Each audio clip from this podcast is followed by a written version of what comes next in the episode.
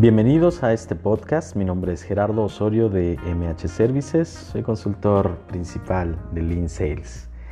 Bueno, quisiera empezar este podcast hablando sobre una situación actual. En las últimas semanas hemos estado hablando con muchísimos directivos, empresarios y responsables de ventas y la mayor pregunta que se están haciendo es ¿y qué hago ahora con el plan de ventas que tengo en estos tiempos de crisis? Y la respuesta ha sido muy interesante y los puntos de vista de la mayoría de los directores o gente que está a cargo de los equipos de, ventas. Las primeras dos cosas que salieron en, las conversaciones tenían que ver específicamente con dividir esta crisis en dos etapas. Como la mayoría de todos ustedes sabe, una de las primeras etapas es eh, la crisis eh, de salud, que tiene que ver básicamente con la contracción de la economía, y la segunda con la crisis eh, más larga económica que vendrá después de la crisis de salud. Los puntos más relevantes que se pudieron encontrar en estas pláticas pues tuvieron que ver con la incertidumbre que sienten hacia no entender qué es lo que se va a venir y después de esta crisis de la cuarentena, dependiendo del país en el que te encuentres, qué es lo que va a suceder para poder reactivar la economía y cuánto tiempo va a durar esto. Otro de los puntos que nos comentaban era que eh, sentían que no iban a tener ventas porque básicamente el mercado no quiere gastar en nada que no sea indispensable y no precisamente porque no tengan dinero, sino que en algunos de los casos, especialmente en venta compleja, están guardando el dinero para poder aguantar pues, a lo largo que sea esta crisis, lo cual es bastante comprensible. Otro de los puntos importantes es cómo gestiono las actividades ahora con mi equipo de ventas de forma remota cuando siempre han estado acostumbrados a las visitas presenciales, a las actividades tradicionales, tradicionales de llamadas, y al encontrarnos en cuarentena o en alguna situación en donde no podamos visitar a los clientes, ¿cómo le voy a hacer para poder activar o reactivar y no perder el contacto con mis clientes? Otro punto relevante era cómo eh, puedo lograr que los clientes recurrentes o los clientes actuales que tengo no me cancelen los contratos o los pedidos. Creo que esta es una preocupación profunda, sobre todo porque en varios de los casos con los que hemos hablado con directores, nos han comentado que sí, han estado perdiendo muchos contratos o cancelándoselos o por lo menos pausándoselos hasta nuevo aviso. Y esto pues pone evidentemente en un problema de flujo efectivo fuerte a las empresas que no tengan el soporte financiero eh, o, los ahorros para poder soportar pues nóminas o cualquier tipo de gasto excesivo que tengan.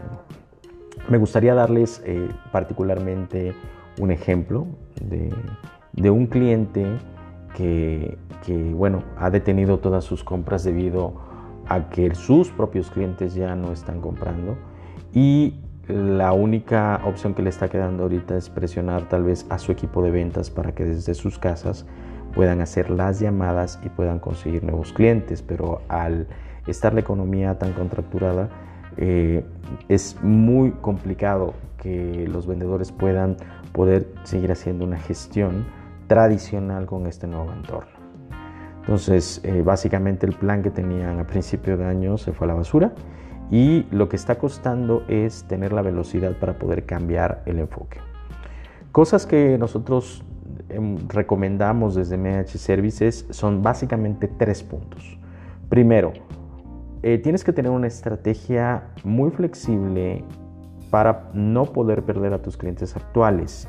Incluso aunque tus clientes eh, te pudieran cancelar el servicio o no te sigan dando el producto, no te sigan pidiendo los productos que tú tienes, no dejes de darles atención eh, para poder identificar qué es lo que está sucediendo también en sus entornos. Recordemos que independientemente de lo largo de esta crisis, lo más importante es mantener el contacto no enfocado en qué les vamos a vender, sino enfocado en cómo les vamos a ayudar. Recordemos que la mayoría de las veces que logramos tener relaciones a futuro es porque podemos integrarnos absolutamente bien dentro de la cadena.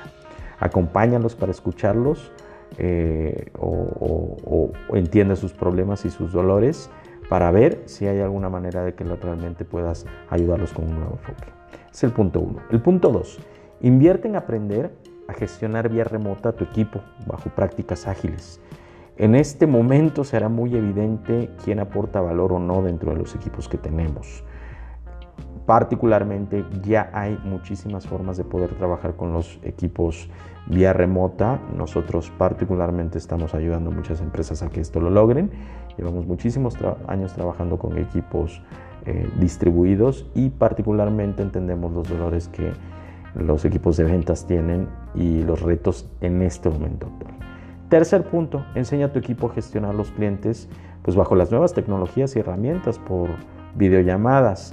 Eh, han salido muchas herramientas en los últimos días que nos pueden ayudar a mapear con nuestros clientes las videollamadas, las problemáticas, para que los clientes puedan sentir eh, que hay un entendimiento del problema actual. Todos los problemas que tu cliente tenía hace tres, cuatro semanas o un mes ya no tienen nada que ver con los problemas actuales. Es súper importante que adoptes estas prácticas para que puedas salir adelante. Ya Lean aportaba esto antes de esta crisis. ¿Por qué? Porque básicamente el nació de una crisis después de la Segunda Guerra Mundial. Sabemos que es algo diferente, pero bueno, el tema de la devastación, como Toyota pudo adoptar un nuevo método y crearlo para poder evitar el desperdicio, es lo que nos tenemos que enfocar. Probablemente tu estrategia de ventas ya no va a tener que ser cómo consigo más clientes en los próximos dos, tres meses o, trimestres, sino tienes que enfocarte absolutamente en cómo poder optimizar a tu equipo de ventas. Eh, espero que estos consejos les hayan servido. Recordemos los tres puntos. No perder a tus clientes actuales y acompañarlos en los que necesiten de ayuda. Segundo, invertir en aprender en gestionar vía remota eh, con tu equipo. Y tercero, enseñar a gestionar a tu equipo los clientes bajo pues, nuevas tecnologías y herramientas. Eh, los esperamos en nuestro próximo podcast. Mi nombre es Gerardo Osorio de MH Services. Saludos.